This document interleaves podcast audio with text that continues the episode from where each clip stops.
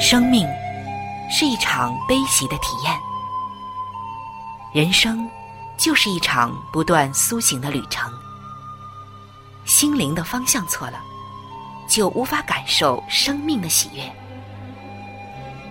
今天在这里，上帝与你有约。认识上帝是一场盛大的遇见，它能使你沉淀心灵的浮躁。过滤往日的忧伤，带你触摸心灵与生命的神圣所在。上帝说：“你的心需要休息。”各位亲爱的听众朋友，这里是希望福音电台为您带来的福音节目《触动的心灵》，我是主持人春雨。让我们在这里。远离心灵的疲惫，回归上帝的抚慰，触动心灵的每一丝感动，都让它留住。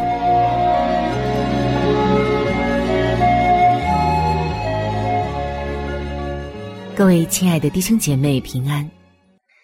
在圣经中有许多的经文，还有许多的故事，可能我们当初读的时候会觉得读不懂。去揣摩吧，也觉得揣摩不出来，这里面真正的意思是什么？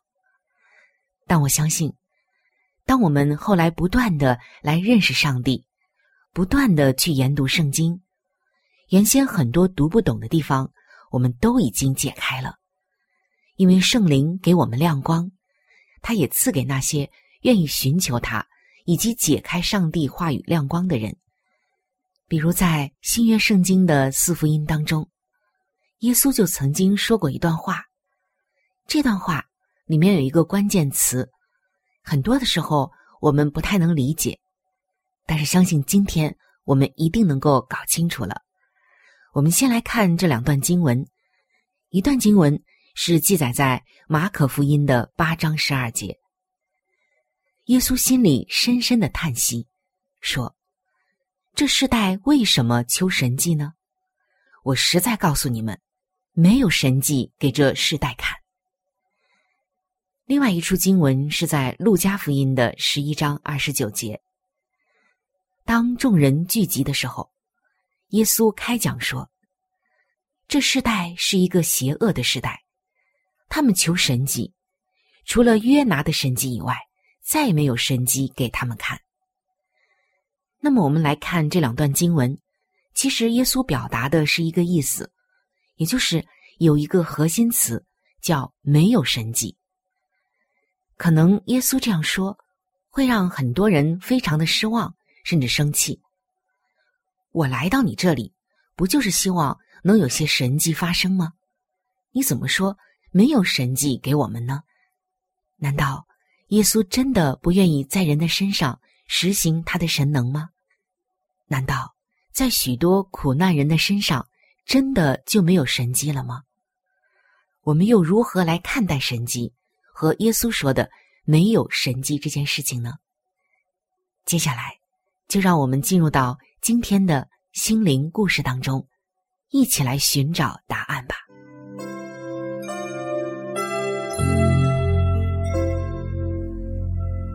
一朵花就是一个世界。一滴露珠能够反映出太阳的光辉，一则小故事蕴含着大道理，一段小经历浓缩着生命的真谛。请您走进心灵故事，走进温馨智慧的世界。各位亲爱的弟兄姐妹，欢迎走进。心灵故事的时间，今天要和您分享的心灵故事是：相信奇迹。多年以前，有一位医生尽可能温柔的对一对父母亲宣布了这样的消息：说，请你们不要太伤心。这就像在小时候，你吵着要一匹小马，你祷告希望可以获得小马，但最后却总是得不到，对吗？这就是我们现在的处境。有时候，你就是得不到这匹小马。这位医生在尝试着要告诉这一对父母亲，他们面临的处境有多绝望，再怎么祷告，他们的孩子也没有办法有好转了。那么，究竟发生了什么事情呢？这对父母亲的孩子叫克里斯伍德。克里斯在一九八九年六月的时候，才只有二十一岁。有一天下午，他在驾驶切换车道的时候，不小心被摔出了车外。可是比较惨的却是，他不仅仅只是摔出了车外。克里斯摔倒在四线道的高速公路上的时候，还遭到了另外一个车子撞上，撞击力将他弹飞到另一条车道上。又再次被另一台车子撞击，还好，他遇到的下一台车就是救护车了。克里斯的骨盆、下巴、手肘和膝盖全部都骨折了，头部严重的撞伤，背上有车胎的痕迹。接下来连续的三个月，医生宣布的全是坏消息，他活不下来了。他会变成植物人，他会瘫痪，他永远无法拥有有意义的人生了，等等。虽然是这样的，但是克里斯的家人没有放弃。他们老家的家人们开始了一连串的祷告。有一天晚上，他的妹妹突然惊醒，说：“上帝对他轻声说了这样一句话。”克里斯不会死去，而且要活着，并且还要宣扬上帝的怜悯。从那时候开始，这句话就成了克里斯一家人的座右铭了。依靠着这句话，克里斯也撑过了三十二次手术，长达三个月的昏迷，以及后来长达数年的康复训练。二十九岁的时候。克里斯依然有着一双明亮的蓝色眼睛和浅棕色的头发，但是他整个人已经完全不同了。他说话口齿不清，仿佛喝醉了一样。插管治疗损害了他的声带，而头部的伤害也减缓了他的思考能力。他的脸歪了，因为下巴没能好好的复原。他的左手臂有一条拉链似的紫色疤痕，并垂挂在身旁。他必须集中精力才能够张开手掌。克里斯就像是一间行走的五金行，手肘有骨钉固定，腿上有支架，膝盖上有转轴支架，头上还有用来固定的板子。他的大脑也和以前不一样了。在出车祸以前，他的数学是很好的，现在却连做基本的题目都有困难。后来，当他注册肯特州立大学的时候，连上最简单的课都只能拿 D 或者是 F，而他的其中一位复健老师劝他辍学。他思考了一下，是否要接受这个建议。克里斯说。我的心会说：“你在浪费时间。”然而，与其聆听内心的怀疑，他选择了转向自己最爱的圣经经文《箴言书》第二十三篇的第七节。因为他心怎样思量，他为人就是怎样。克里斯说：“这表示你会成为自己所相信的模样。如果你认为自己低人一等。”就会失败。如果你相信自己是冠军，就能拔得头彩。后来，因着这节经文的鼓励，他真的取得了很多的成就。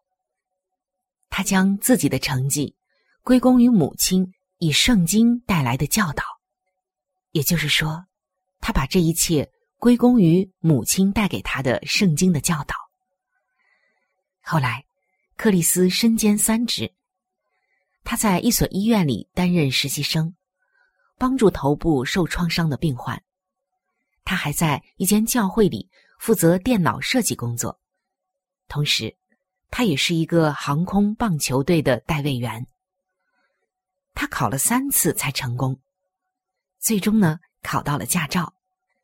他花了六年接受治疗，后来可以不靠轮椅，只靠助行器来走路。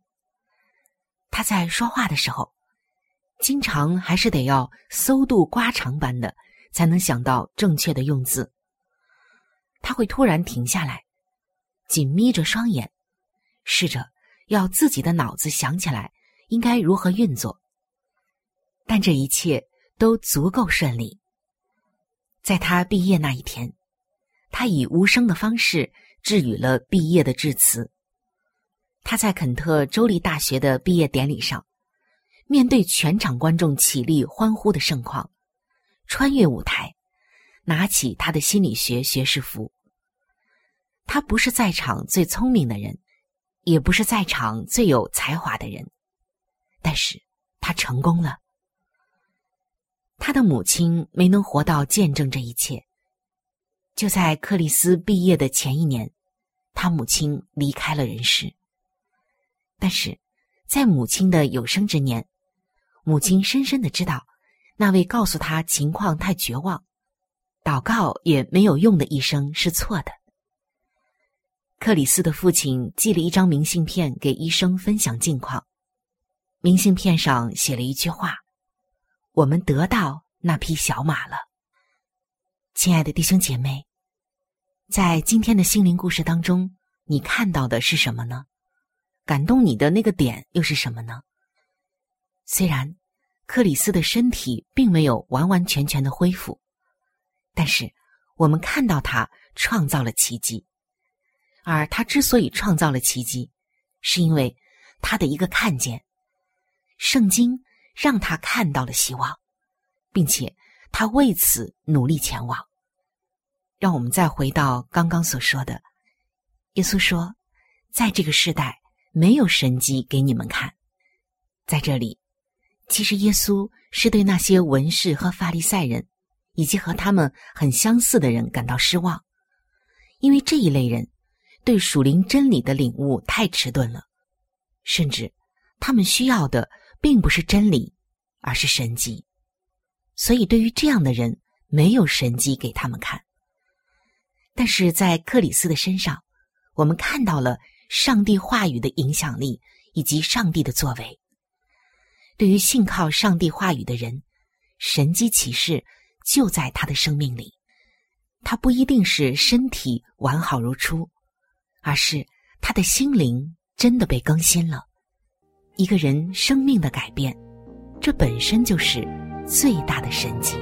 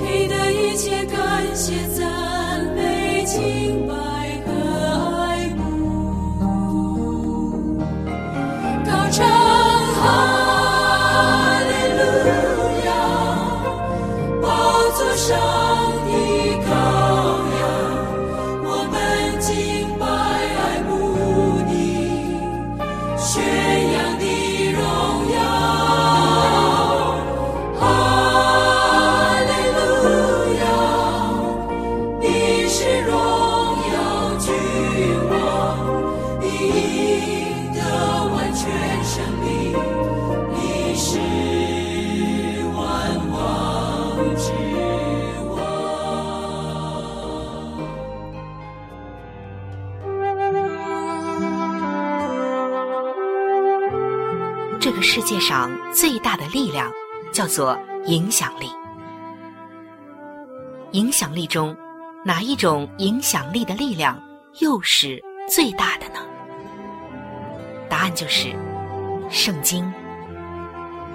上帝话语的影响力是最大的。请听《圣经影响力》。各位亲爱的弟兄姐妹，欢迎来到《圣经影响力》的时间。在《圣经·路加福音》的十五章，讲述了一个浪子回家的故事。这是我们都很熟悉的。虽然熟悉，但是每一次读这个故事，我们会不会都有不同的感动？还有上帝给我们的新的亮光呢？有一位姐妹曾经经历过这样一件事情。她说，在那一段时间，他觉得只要愿意诚心牺牲并且悔改，你就能获得上帝的赦免。如果单纯是为了上帝和他人的缘故而悔改牺牲，的确是很高贵的行为。但是有些人，他们只是害怕。罪的结果带来的刑罚，貌似要悔改，要信上帝，那么这里面就有很多自私的成分了。更不要提，你真的能够靠自己的努力上天堂了。很多的人就是想靠自己的努力。他说，他曾经听到这样一个故事：说，有一个男人死后，在天堂的珍珠门前遇到了彼得。彼得说。你要先得到许可，才能进入天国。那个男人就问：“我要怎么做才能得到许可呢？”彼得告诉他：“你至少要有五百分才能进去。”男人说：“好吧，我是一个专一的丈夫、父亲和员工，我从来没有背叛过妻子，从来没有欺骗过老板，也从来没有逃税漏税。”彼得说：“嗯，好吧，这样算是有一百分。”男人大喊说：“才一百分，就这么多吗？”我看看。好，我还曾经捐钱给福音机构，每周在慈善厨房当义工，每年都捐款给有需要的人，而且每年夏天我都会花一个礼拜的假期。在中美洲的贫民区来帮他们盖房子。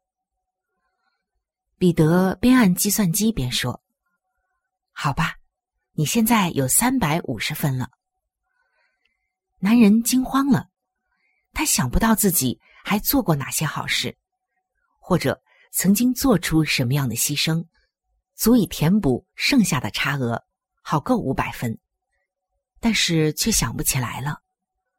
他永远。进不了天国了。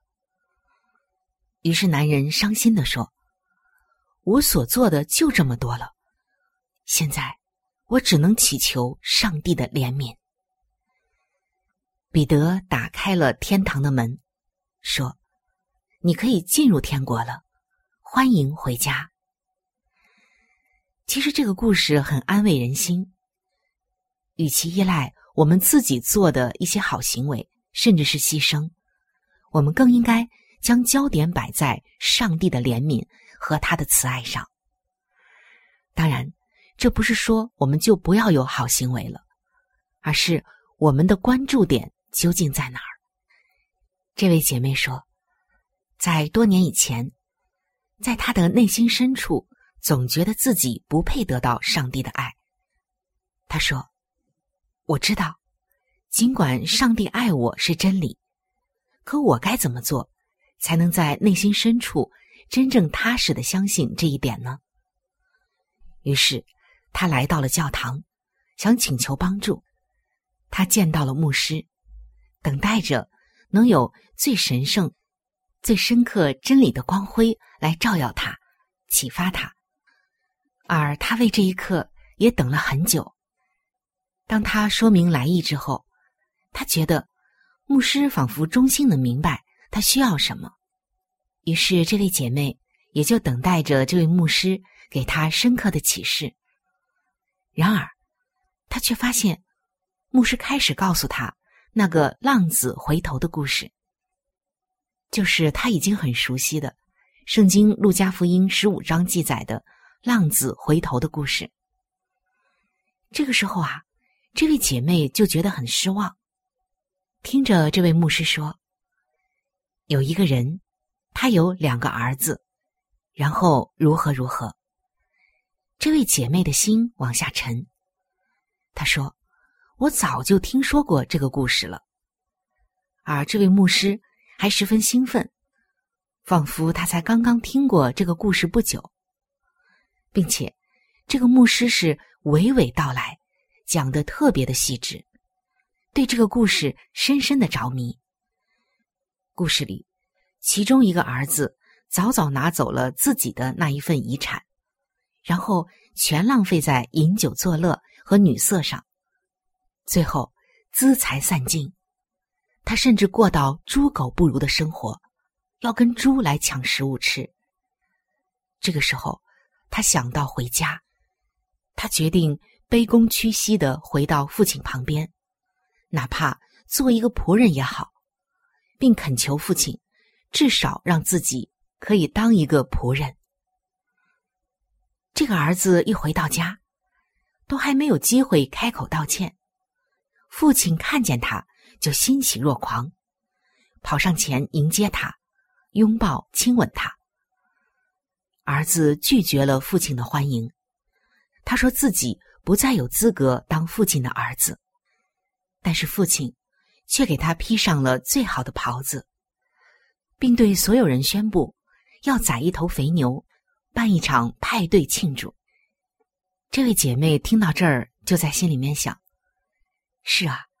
我早就听过这个故事了，而牧师呢，尤其喜爱描述故事里那一个从来没有离开家又忠实的儿子，就是大儿子，而这又正好是这位姐妹最讨厌的。另一位儿子就是那个大儿子，在田里工作的时候，听见音乐和跳舞的声音，他觉得十分的愤怒，因为自己一直以来。都对父亲忠实，从来不曾叛逆，但父亲却为这个离家出走的弟弟来办派对，还如此庆祝。听到这里啊，这位姐妹就说：“当时她就觉得，他一定是选错牧师了，这绝对不是一个可以重新调整他心态的办法。”但他也不好打断牧师。只见这位牧师神采奕奕。他的脸色却很阴沉。他觉得这个牧师是不是站错队了？竟然力挺做错事的儿子，这跟我有什么关系呢？牧师又再一次重述了一次故事的结尾。那个离家的儿子不需要道歉，不需要弥补什么，只需要回转向他的父亲就已经足够了。仅仅这么做。他都可以回家，这也就是说，我们所有人唯一需要做的事情，就是回转到天父那里。牧师对这位姐妹说：“上帝爱你，是因为他是爱你的上帝，而不是因为你的行为。”这个时候，这位姐妹觉得自己好像是被人打了一下。牧师刚刚是在说他吗？但是紧接着，一股扎心的感觉奔流而上，好像有一个利剑刚穿过他的心脏。上帝射出了一箭，正中他的心眼。这时候，这位姐妹才恍然大悟：原来，上帝不要我奉献完美的一切给他，因为这位姐妹是一个作家。当时她忽然觉得。上帝才不在乎他是不是全世界最棒的作家，或者是最谦卑的门徒、最棒的志愿者等等。上帝不在乎我是否犯了大错，又或是留下一堆麻烦，他只是要我愿意回到他的面前。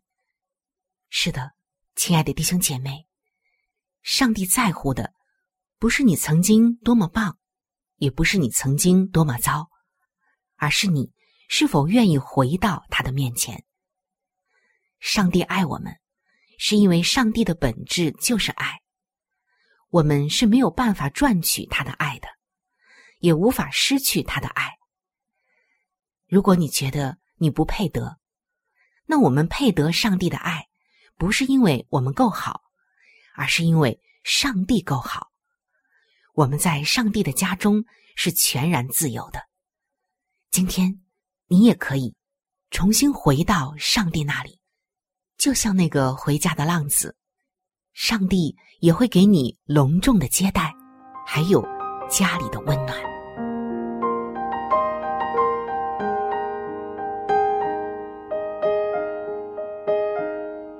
亲爱的听众朋友，今天的节目就和大家分享到这里。